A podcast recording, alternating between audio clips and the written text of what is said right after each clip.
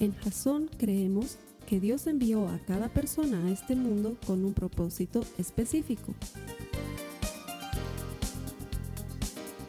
Nuestra misión es ayudarte a que tengas una relación personal con Jesús y a través de ella encuentres ese propósito para tu vida. Queremos ayudarte a alcanzar ese propósito. Es nuestra oración que este podcast te ayude a tener visión, a tener jazón.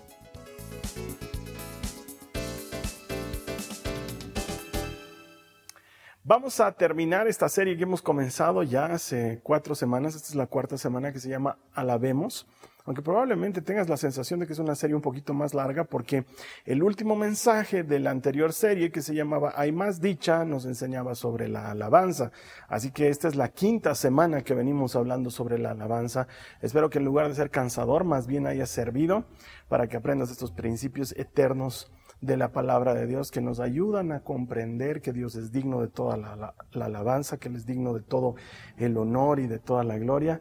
Y bueno, que adicionalmente también nos hace bien, es medicina para nuestros huesos, es medicina para nuestra alma la alabanza. Hoy vamos a ver un tema que le he llamado la tropa de indeseables. Y vas a ver por qué le puse ese título. Pero quiero comenzar con esto. Eh, alguna vez me he preguntado, quizás te lo hayas preguntado tú durante esta serie, ¿por qué necesito ir a la iglesia para alabar? Y te voy a decir la verdad, sabes que yo no vengo a la iglesia para alabar. Y quizás me digas, Carlos Alberto, ¿qué estás diciendo? es que no necesitas venir a la iglesia para alabar, no puedo, no puedo mentirte, tú puedes alabar en cualquier lugar. Puedes alabar al Señor en tu casa, en tu auto, en la oficina, de camino al trabajo, en la movilidad pública, cuando sales a trotar, cuando estás haciendo ejercicio en el gimnasio, cuando estás en la ducha. Tú puedes alabar al Señor cuando quieras. Es más, desde que nos fue dado el Espíritu Santo, desde que nos fue dado el Espíritu del Señor que habita en nosotros y nos hace una especie de templo móvil de su presencia, podemos alabar al Señor donde queramos, cuantas veces queramos. Entonces ahí la pregunta es, ¿para qué es necesario venir a la iglesia? ¿Por qué debería ser importante que yo venga a la iglesia? Déjame que sea la Biblia la que te responda. Mira lo que dice la palabra de Dios. En primera de Juan, en el capítulo 4, en los versos 20 al 21, lo tienes ahí en las notas de la prédica. Vamos a leer lo que dice. Dice, si alguien dice, amo a Dios, pero odia a otro creyente, esa persona es mentirosa, pues si no amamos a quien podemos ver, ¿cómo vamos a amar a Dios a quien no podemos ver? Y Él nos ha dado el siguiente mandato. Los que aman a Dios deben amar también a sus hermanos creyentes. Quizás me digas, ¿y esto qué tiene que ver con la alabanza? Tiene que ver todo con la alabanza porque no hay manera de que ejercitemos el amor a Dios sino es a través de la buena y sana costumbre de congregarnos y estar con otras personas. Y entonces es que estando juntos nos reunimos para alabar al Señor. El otro día veía un meme que decía algo muy chistoso. Tenía el símbolo de sodio al medio de la polera, mostraba una camiseta, una polera, ¿sí? Tenía el símbolo de sodio, que para los que no saben, el símbolo de sodio es NA, N mayúscula, A minúscula. Y decía como algo, algo así como, los NA a todos, ¿sí? Solo para entendidos. Lo que decía en esa camiseta es los odio, los odio a todos. ¿Eres ese tipo de persona que no te lleva bien con que no se lleva bien con las demás personas, que te cuesta, no sé, pues tener interacción, que te cuesta llevar adelante el concepto de comunidad, que prefieres ser más ermitaña o ermitaño de los que no se junta mucho con la gente.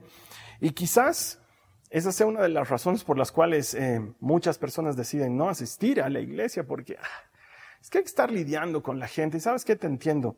Lidiar con la gente muchas veces puede ser muy frustrante. La gente puede animarnos mucho o puede desmoralizarnos mucho. Eh, la gente siempre tiene cosas que hace que, ah, pues no todos estemos cómodos relacionándonos con gente. Y eso inevitablemente también va a pasar mucho en la iglesia. De hecho, a muchos la iglesia les ha hecho más daño que haberles hecho algún bien. Triste, pero verdad, mucha gente hoy en día no se congrega, no asiste a una iglesia porque le lastimaron mucho, en la iglesia o en las iglesias. Sí, te estoy hablando de la iglesia grande, esa con I mayúscula. Eh, de hecho, creo que es una tendencia ya hasta medible estadísticamente que cuanto mayor se hace la persona, menos quiere asistir a una iglesia porque se le hace pesado, incómodo. Y hay mucha gente, lo has escuchado muchas veces, que piensa que la gente que estamos en la iglesia somos hipócritas y no los culpo. Eh, tenemos ahí un grueso de responsabilidad en hacer sentir mal a las personas. Entonces, como que ir a la iglesia es tener que encontrarse con esa tropa de insoportables con quienes no te quieres encontrar. Es como este, este encuentro familiar que algunas familias tienen. Así como hay familias hermosas y tienen reuniones familiares increíbles, también hay familias disfuncionales que tienen ese tipo de reuniones que todo el mundo se pregunta por qué las tienen y a las que nadie quiere asistir. Tal vez tú tengas una de esas familias o hayas conocido una de esas familias o tu esposo o tu esposa tenga ese tipo de familia que hace que digas, ay, no, no quiero ir a esa cena familiar porque sé que me voy a encontrar con la tía envidiosa que anda hablando mal de todos y que se anda fijando que si el fulano se compró auto o que si la sutana cambió de departamento o que si has visto cómo se viste. Es esa clase de tía que anda criticando y en realidad lo que tienes envidia por los demás. O está el tío ordinario, ¿no? Ese que, ese que se rasca la panza delante de todo el mundo y que toma algo y erupta y que todos están mirándolo con cara de, ay, qué vergüenza. Y no sé, pues los jóvenes no quieren llevar a su novia delante de la familia, pero no les queda otra que en esa escena familiar y ven que el tío hace eso y se llenan de vergüenza porque es la clase de tío que, que hace chistes tipo Shrek, ¿no? Mejor afuera que adentro. Siempre lo he dicho. Cosas por el estilo que hacen que te sientas muy, muy avergonzado, muy avergonzado. O el primo criticón. No, que se anda fijando. Entonces, ¿has visto lo que la tía ha llegado tan tarde? ¿Y has visto su ropa? viene con la misma ropa todos los años y se anda fijando en todas las cosas. O la prima chismosa que tiene hasta el último chisme del último, que es, no sabes, la fulana está embarazada, no te han contado. Claro, es que el tío no quiere decir, no quiere que nadie se entere, pero es un escándalo grave y todo el mundo se empieza. Y entonces hace que tú sientas que ah, no quieres ir. Y encima de todo te vas a encontrar con la cuñada víctima que sufre, que no quiere ir a las reuniones porque nadie la quiere en esta familia, porque todos la tratan mal y la hacen a un lado, porque su familia es súper diferente. Es como si fuesen personajes sacados de una, de una novela o de un, de un, no sé, pues de una película y está el abuelo insoportable que siempre anda reñendo y rezongando a los demás y luego está la abuelita angustiada que vive preocupada porque la familia no está reunida y estás tú, Mr. Perfecto, oh señorita perfección, que tú no tienes ningún problema, ¿no ve? Por eso odias ir a esas reuniones familiares con la tropa de insoportables. ¿Y sabes qué? A veces la iglesia parece una de esas reuniones familiares de familia disfuncional a la que uno no quiere ir. La iglesia suele ser muy parecida. Sueles encontrarte con esa hermanita ultra conservadora que se espanta porque hemos puesto dos o tres luces de más en la iglesia y entonces como que esto ya parece discoteca, ya no parece iglesia. O tenemos al hermano hiper abandonado a la gracia, ¿no? Entonces que él piensa que Dios aguanta todas las cosas y soporta todas las cosas y entonces él no tiene por qué cambiar ni hacer el mínimo esfuerzo y luego tienes al hermano legalista que te anda diciendo que tienes que observar tu vida y tu comportamiento y es muy hábil para encontrar la paja en tu ojo, pero no se da cuenta que tiene una viga en el suyo. Y luego tenemos a la hermana pitonisa que siempre tiene una palabra de parte del Señor para ti. y entonces sentimos que la iglesia es pues una tropa de insoportables, no es el lugar al que, ah, en serio tengo que volverme a encontrar con toda esa gente. Y te cuento que para Jesús es muy importante. A ver, acompáñame en tu Biblia, lo que dice Juan en el capítulo 17, en el verso 21. Jesús está orando, está hablando con el Padre y le dice, te pido que todos sean uno, así como tú y yo somos uno. Es decir, como tú estás en mi Padre y yo estoy en ti, y que ellos estén en nosotros, para que el mundo crea que tú me enviaste. Cuando encontramos a Jesús en las escrituras orando, es bien importante. quizás la oración más conocida de Jesús es el Padre Nuestro, pero no olvidemos que esa no es la oración de Jesús como tal, sino es la oración que Él nos enseña que nosotros debiéramos hacer. Pero en esta parte de la Biblia, en Juan 17, lo encontramos orando Él, sacando de su propio corazón, mostrándonos esa intimidad que tiene con el Padre. Y en esa intimidad se nota que le importa mucho la relación que tenemos como hermanos. Si tomamos en cuenta lo que hemos leído al principio, en primera de Juan, y luego leemos esto del Evangelio de Juan, nos podemos dar cuenta que para Dios es muy importante que nos amemos entre nosotros y que desarrollemos una vida juntos, es decir, que hagamos una vida como hermanos. Em, por razones obvias, la iglesia está vacía, pero no ha sido hecha para estar vacía. A Dios le importa mucho la comunidad y por alguna razón, desde Génesis hasta el Apocalipsis, vamos a ver que para Dios es importante la relación que los hombres tienen unos con otros, porque la salvación es personal, pero ejercitar la salvación es un asunto comunitario, es algo que hacemos como iglesia. Entonces, por más que para algunos pueda ser esa tropa de insoportables, tenemos que entender que juntarnos para ofrendarle a Dios alabanza es algo que a Él le gusta, que para Él es importante y que nosotros deberíamos darle la misma importancia. Entonces, vengo a la iglesia a alabar, no porque no pueda alabar en otras partes, sino porque a Dios le gusta cuando sus hijos se reúnen y le presentan alabanza. Mira, Vamos a ver lo que dicen los salmos en el capítulo 22. Vamos a leer tres versos saltados, el verso 3, el verso 22 y el verso 25. Dice la palabra. Está hablando el salmista, le dice al Señor, sin embargo, tú eres santo. Estás entronizado en las alabanzas de Israel. Esta es la famosa cita que dice, Dios habita en las alabanzas de, de su pueblo. Solo que estoy utilizando la NTV. Estás entronizado en las alabanzas de Israel. Anunciaré tu nombre a mis hermanos. Entre tu pueblo reunido te alabaré. Te alabaré en la gran asamblea, cumpliré mis promesas en presencia de todos los que te adoran. Hay un concepto comunitario en la alabanza y a Dios le gusta. Velo en la historia bíblica. Israel era un pueblo, un pueblo grande y Dios tiene una serie de estatutos y mandatos para que ellos se lleven bien como comunidad porque a Dios le importa la relación comunitaria. O ve a los sacerdotes. Dios podía haber elegido uno o dos para que ejerzan el sacerdocio, pero elige toda una comunidad, los levitas, y entre ellos elige una comunidad todavía, los sacerdotes, para que se dediquen a las cosas específicas del templo. Cuando Jesús viene y nos muestra la cara del Padre, siendo Él la gloria viva de Dios, elige discípulos para extender su reino. Y este, este grupo de discípulos no solamente eran los doce, pero la Biblia dice que Jesús tenía hasta 70 discípulos que lo seguían y luego multitudes que estaban cerca de Él. A Jesús le importaba. Él nos muestra que la comunidad para Él es importante. Y luego si ves a los discípulos de Jesús haciendo iglesias en uno y otro lado, formando pequeñas comunidades. Es importante para Dios, el aspecto comunitario es importante. Entonces, no solamente estamos llamados a desarrollar una relación personal con Jesús, pero además esa relación personal tiene que tener un eh, alcance comunitario, tiene que tener un funcionamiento congregacional. Es lo que a Dios le gusta.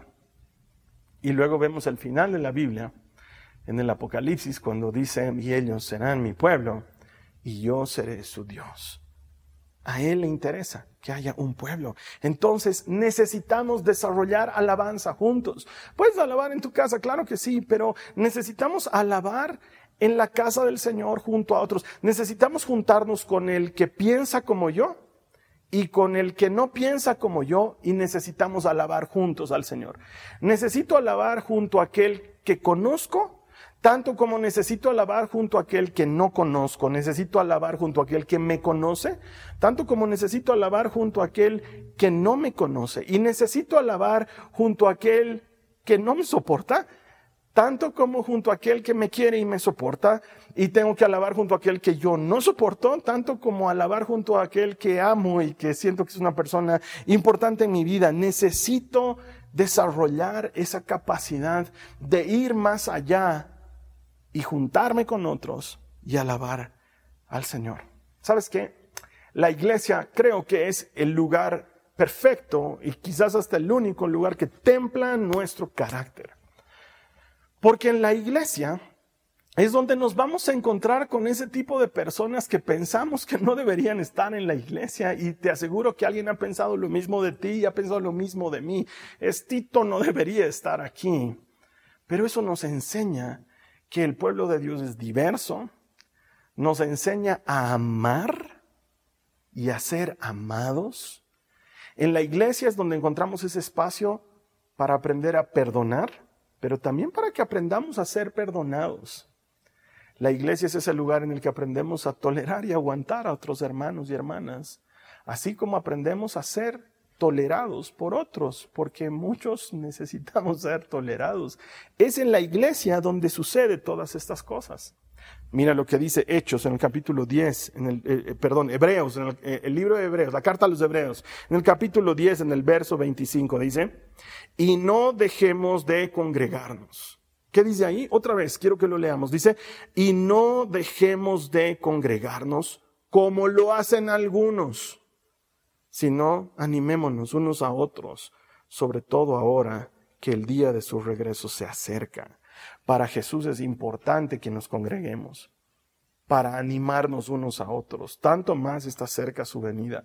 La razón por la cual nos juntamos no es porque es un requisito indispensable para que haya alabanza sino que es un requisito indispensable para que nos animemos unos a otros. La alabanza del otro me anima, mi alabanza anima a otra persona. Entonces, esa extraña idea que muchos quieren sembrar de yo tengo una relación con Jesús a mi manera, porque la iglesia me ha decepcionado, los cristianos me han decepcionado, sabes que te entiendo.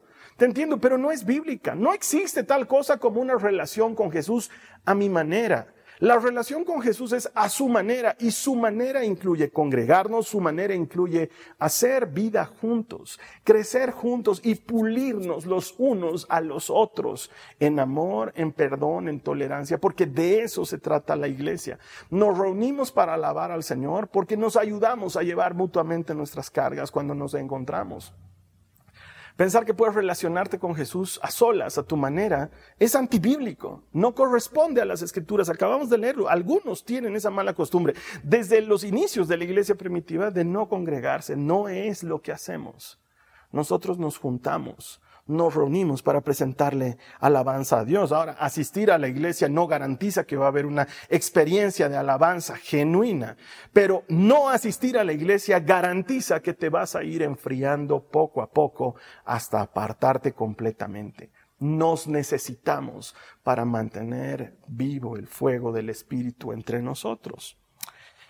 Vamos a leer lo que dice Romanos en el capítulo 1, los versos 10 al 12. Está hablando Pablo y dice, algo que siempre pido en oración es que Dios mediante se presente la oportunidad de ir por fin a verlos.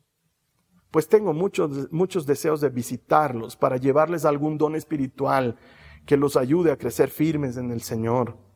Cuando nos encontremos, quiero alentarlos, alentarlos en la fe, pero también me gustaría recibir aliento de la fe de ustedes.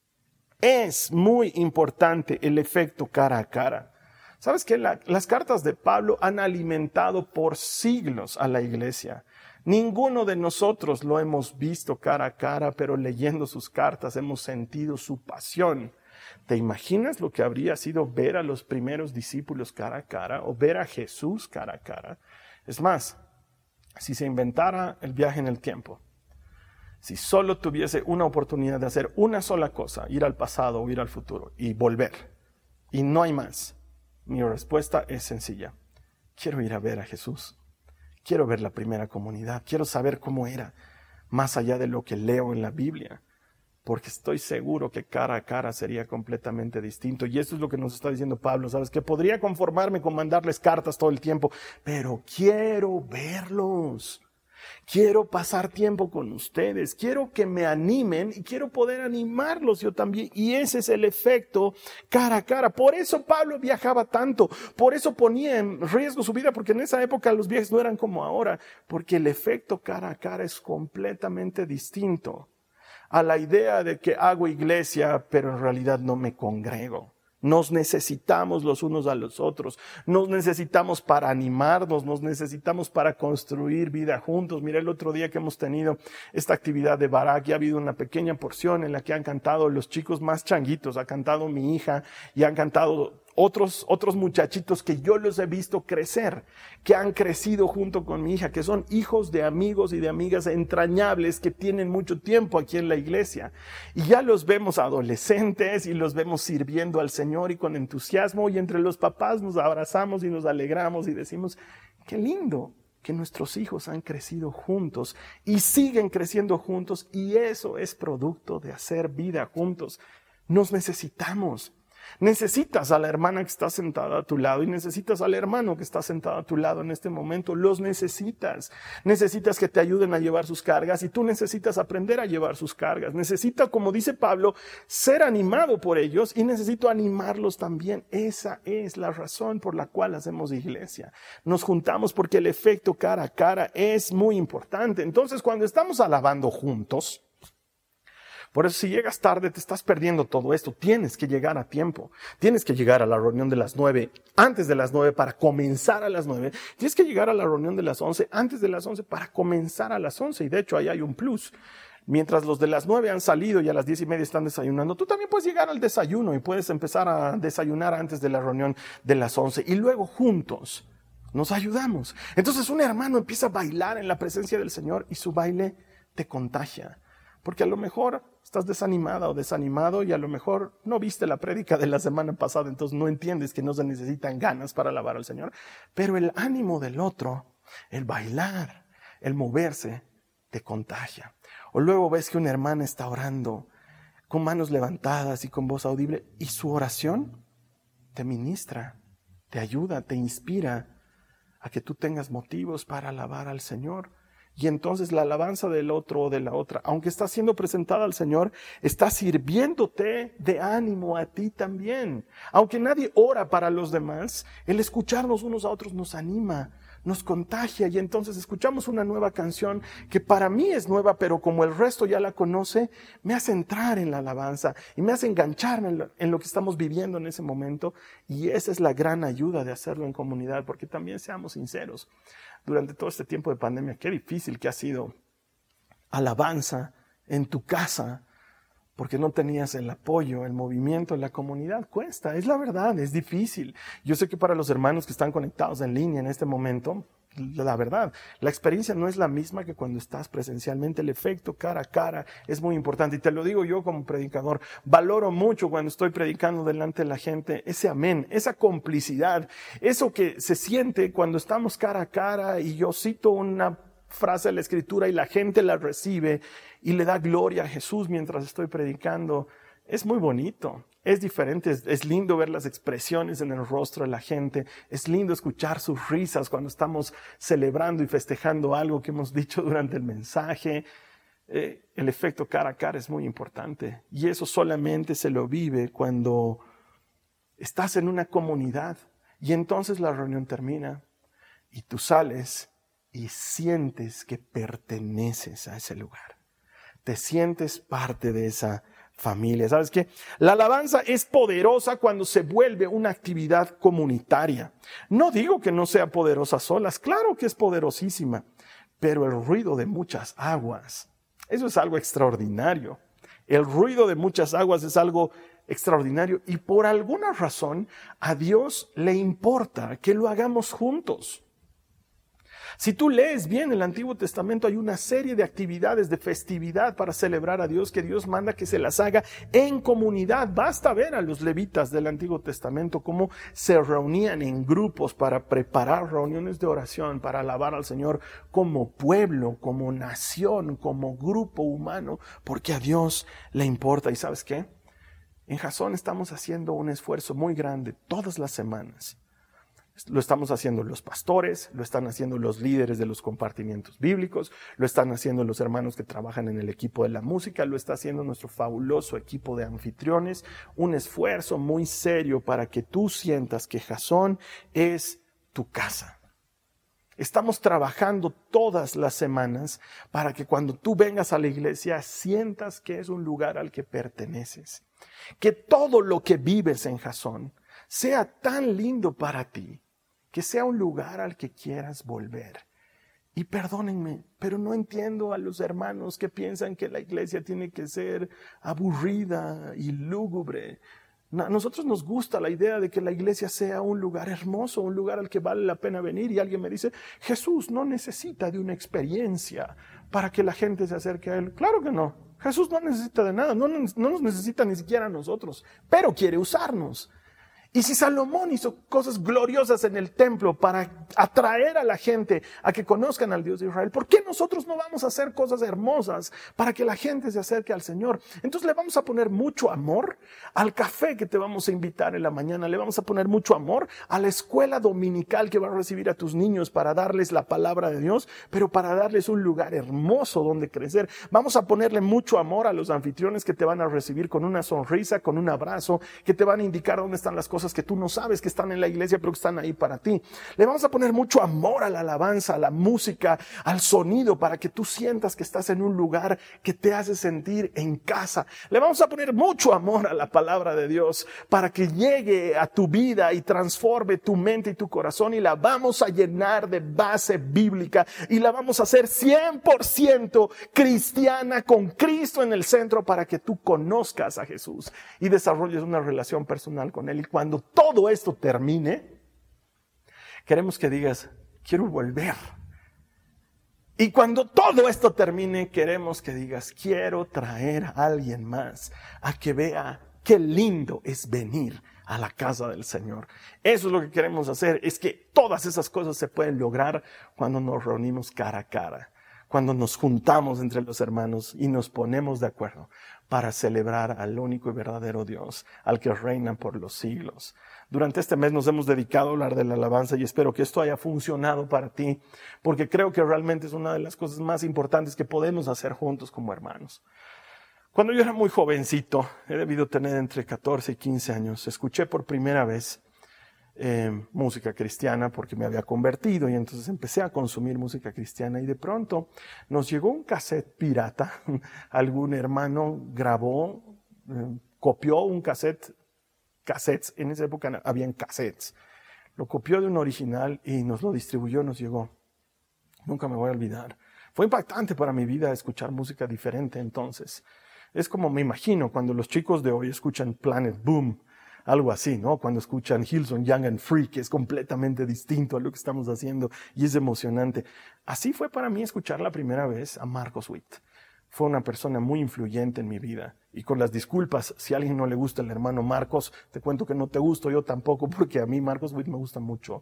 Y, y me gusta mucho la obra que el Señor ha puesto en sus manos y lo que Él ha hecho eh, durante tantos años para llevar a la gente a Cristo. Y una cosa que disfrutaba mucho, no lo olvido, porque yo era jovencito y tenía ese ímpetu y ese ánimo y esas ganas propias de los jóvenes.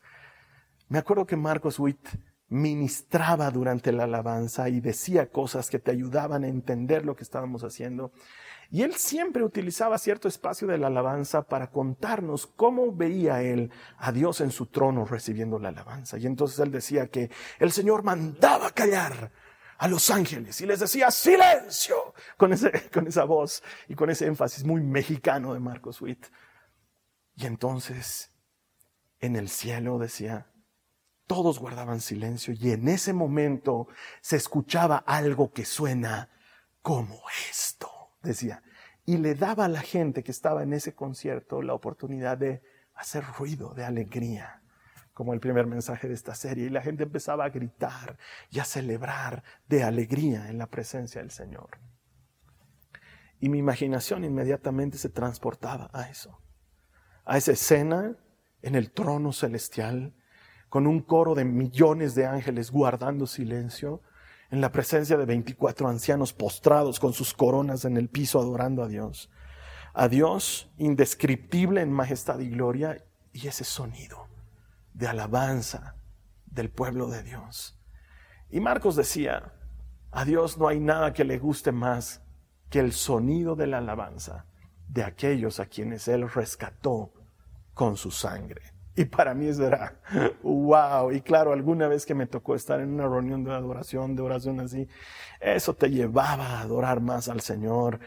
Y eso te llevaba a meterte de lleno porque entendías lo que estaba pasando. Y sabes que la Biblia dice esto. Mira lo que dice Apocalipsis en el capítulo 5, los versos 9 al 10. Dice, y cantaban un nuevo canto con las siguientes palabras. Tú eres digno de tomar el rollo y de romper los sellos y abrirlo, pero tú fuiste sacrificado y tu sangre pagó el rescate para Dios de gente de todo pueblo, tribu, lengua y nación.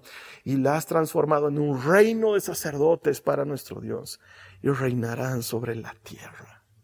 Entonces leyendo esto me doy cuenta que no era la motivación de Marcos Witt, ni era mi imaginación. No es un cuento, está en las escrituras. A Dios le encanta la alabanza de su pueblo y por eso se ha conseguido para sí mismo una nación de sacerdotes de todo pueblo, de toda lengua, de toda tribu y de toda nación. Y no es algo individual, es algo comunitario. Lo que se le presenta a Dios se lo presenta entre todos. Y si hay algo que a Él le encanta, es que estemos unidos y creo firmemente que no hay nada que le guste más que el sonido de la alabanza de aquellos por quienes Él dio su vida. Cuando yo era chiquito viví una reunión de familia que no se parece a la disfuncional que te conté. Tampoco fue una reunión mágica. Porque la familia de mi mamá siempre ha tenido sus cosas. Es una familia grande. Mis abuelitos llegaron a tener 12 hijos de los doce, nueve llegaron a edad adulta, los otros murieron cuando eran muy chiquititos. Yo llegué a conocer a los ocho tíos, a los nueve hijos de mis abuelos, mi mamá incluida. Y siendo tantos, realmente eh, era muy difícil juntarlos a todos, además que todos vivían en distintos lugares del país, incluso del exterior. Pero no me olvido que hubo una vez, yo he debido tener ocho o nueve años, en la que los nueve hermanos lograron reunirse junto con sus papás en una reunión en mi casa. Hay fotos de eso.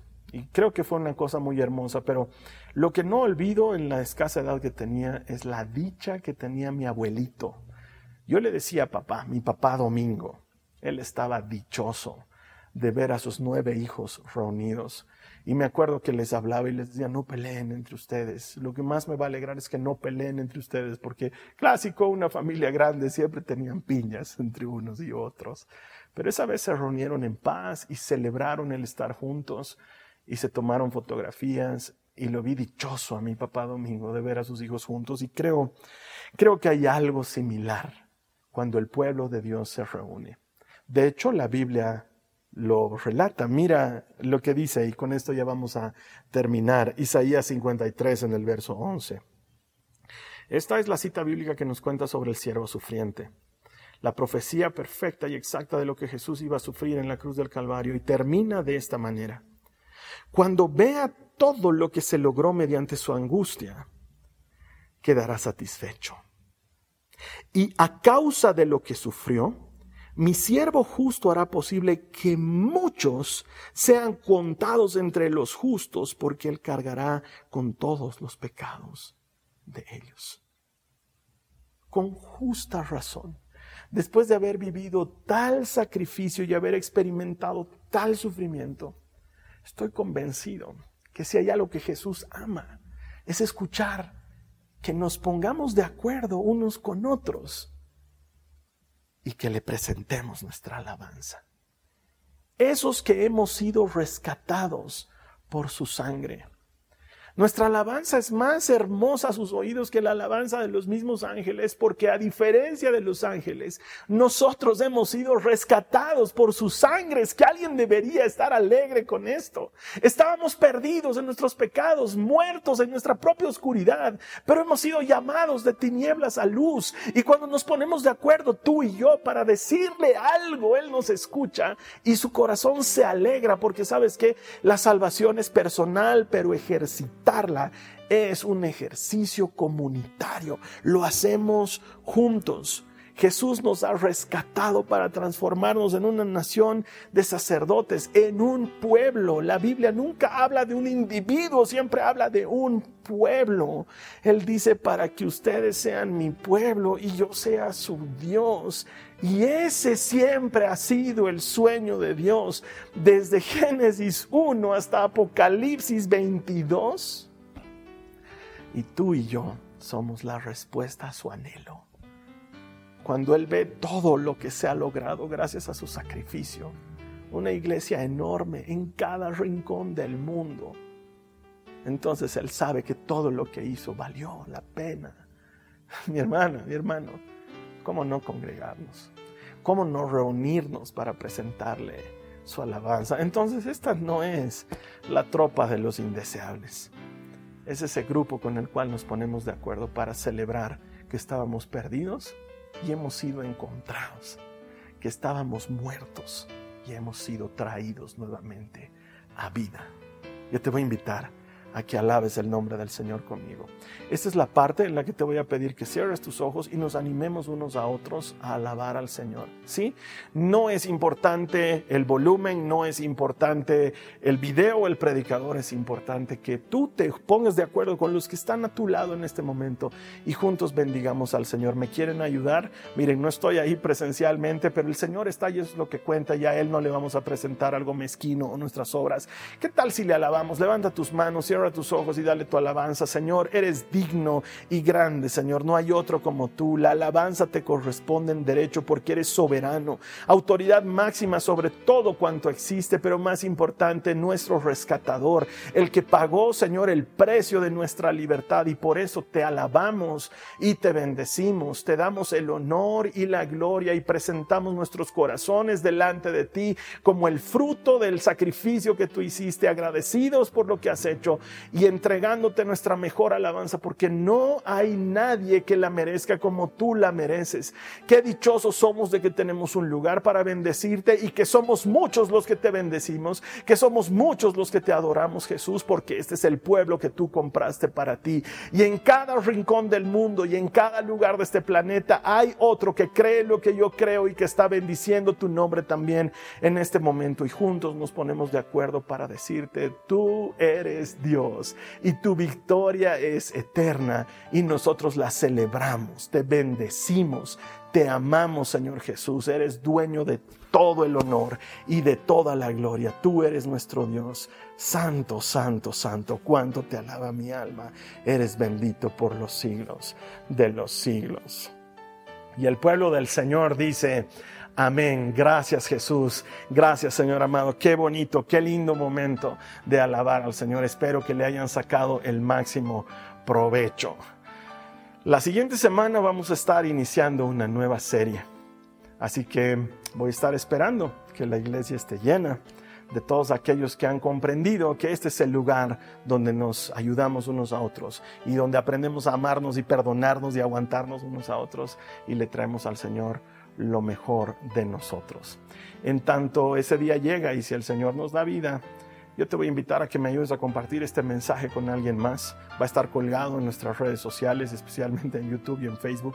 Es fácil compartirlo, es un enlace gratuito que le mandas a alguien que lo necesite escuchar. Oye, quizás con esto le estemos dando un empujoncito a la gente para que vuelva a su congregación, porque por cierto, no estamos preocupados porque Jasón crezca, estamos preocupados porque la iglesia crezca. La iglesia no es una denominación. La iglesia es ese grupo enorme, infinito de gente salvada por la sangre de Cristo. Y si este mensaje puede servirle a alguien para retornar a su comunidad, para volver a congregarse en su iglesia, maravilloso, porque esto no se trata de llenar jazón, se trata de que el pueblo de Dios reaccione y se acerque a su Dios. Así que me ayudas a compartir este mensaje con alguien más. Estoy seguro que le puede servir, le puede sacar de su, lugar de estacionamiento y le puede llevar una vida de actividad. Y cuando eso suceda, ha encontrado a Dios y nosotros aquí celebramos que todo el que encuentra a Dios encuentra vida. ¿Me ayudas con esto? ¿Lo compartes? Y así lo vamos a poder utilizar para ayudar a otros hermanos a llegar a Jesús. Yo te voy a estar esperando aquí la siguiente semana. Gracias por escuchar este mensaje. Que el Señor te bendiga. Esta ha sido una producción de Jason Cristianos con Propósito. Para mayor información sobre nuestra iglesia o sobre el propósito de Dios para tu vida, visita nuestro sitio web www.jason.info. Allí encontrarás muchos recursos para animarte en tu relación con Dios, enseñanzas, nuestro blog, prédicas y mucho más. Te lo deletreamos www.jazon.info. También puedes visitarnos en nuestro sitio en Facebook www.facebook.com barra Que Dios te bendiga abundantemente. Muchas gracias.